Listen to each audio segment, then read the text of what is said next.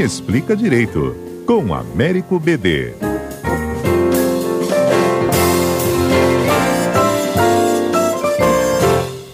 Ei, BD, bom dia.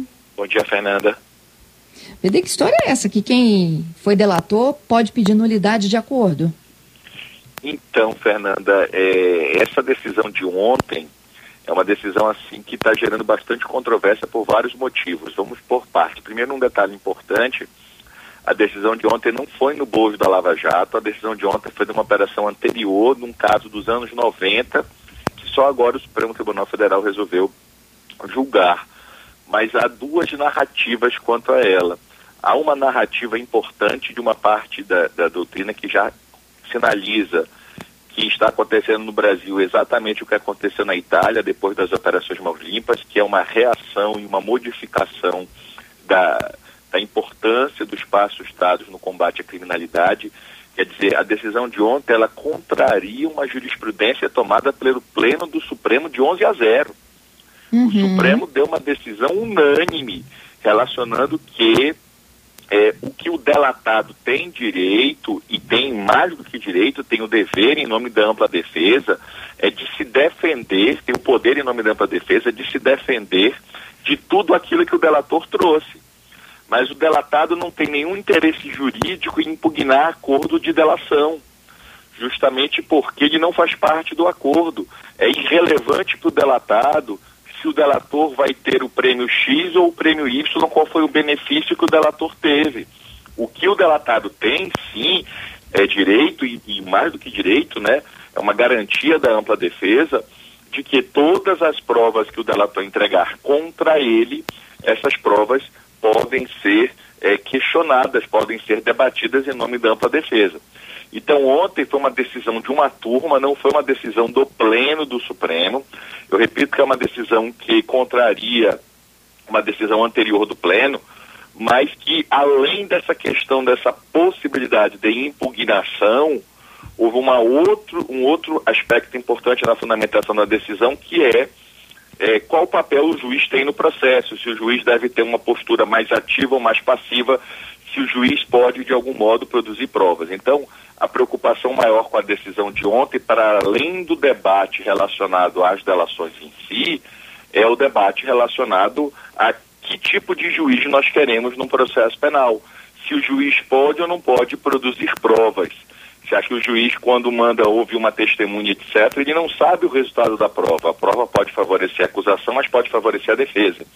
Então é preocupante também, e muito preocupante na decisão de ontem, por uma parte da doutrina, quando o Supremo quer um juiz mais passivo, um juiz que simplesmente não possa produzir provas que de algum modo favoreça a verdade, favoreça a sociedade, favoreça o MP. Porque a, a, a questão da produção de provas pelo juiz ela é neutra. Você não sabe se vai favorecer a acusação ou defesa, né?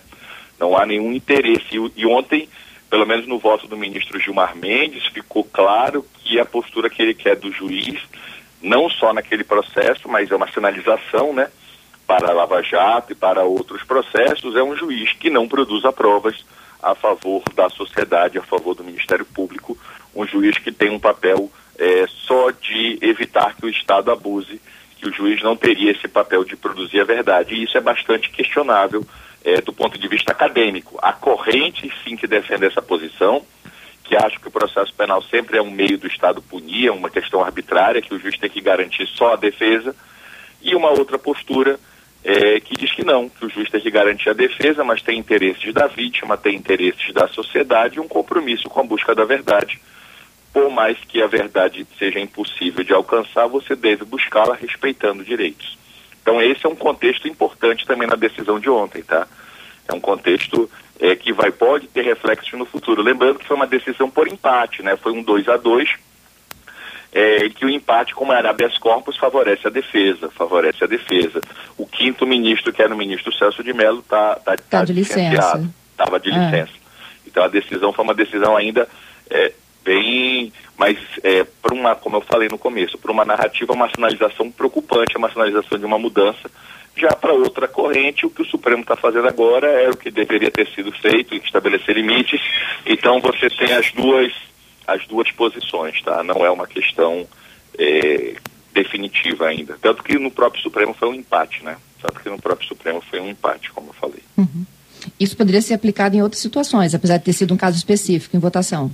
Com certeza, Fernanda. E essa que é a preocupação, uma sinalização de uma mudança de posicionamento do Supremo e, evidentemente, essa mudança não pode valer só naquele processo. Essa é uma decisão que teria, que seria uma sinalização de que o Supremo vai aplicar isso depois, não só na Lava Jato, mas como um novo paradigma, com uma nova forma de atuação no processo. E é claro que isso traz uma série de consequências e uma possibilidade grande de futuras anulações de decisões judiciais, não apenas as tomadas na época que o Moro era juiz, mas sim para todos os outros, os outros processos. Então, uma questão bem, bem preocupante de como o Supremo vai definir esse papel do juiz no processo. Pois é, e, e BD, a, falando né, em delação, aquela história que pipocou ontem, que foi do, do, do ministro do TCU, da, foi de uma delação da, da OAS, não foi? Sim, sim. É uma, é, uma, é uma questão que está no primeiro grau em virtude da decisão do ministro Faquim, dizendo como os fatos são anteriores a ele ocupar o cargo no Tribunal de Contas. É, por isso está no juiz de primeiro grau. E sim, de fato, a gente precisa ter muito cuidado e isso é importante. Inclusive, o pacote anticrime trouxe essa regra expressa hoje. A palavra do delator não serve para nada, gente. Só a palavra do delator não é algo confiável. Um juiz hoje não pode receber uma denúncia com a palavra do delator, não pode prender ninguém com a palavra do delator e não pode condenar ninguém com a palavra do delator. A questão é que provas o delator traz para corroborar a sua palavra. Aí sim, se aquilo que o delator fala é confirmado com, uma, com documentos, com vídeos, com testemunha, com indicações de conta, se você tem outras provas para além da palavra do delator, aí sim é, o juiz pode utilizar a palavra dele complementada, corroborada por essas provas, aí ele pode usar para receber uma denúncia, para prender ou para condenar. Então, ontem a gente teve um início do, do, processo, que foi a denúncia.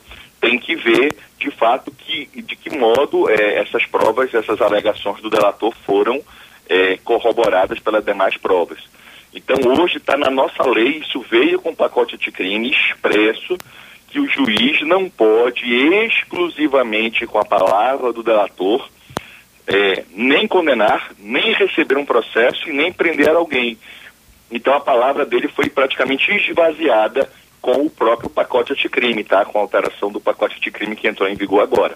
O que vai precisar, sim, é de outra prova. Aí sim, o delator facilita, ele mostra para a polícia onde estão os documentos, ele mostra para a polícia qual foi a lógica. Aí sim, não é mais só a palavra dele, aí eu tenho outras provas, aí o juiz pode utilizá-las. Essa é a questão. Entendido. Obrigada, viu, BD, pela sua análise aqui conosco, hein? De nada, Fernanda. Até a próxima. Um grande abraço. Até a próxima quarta.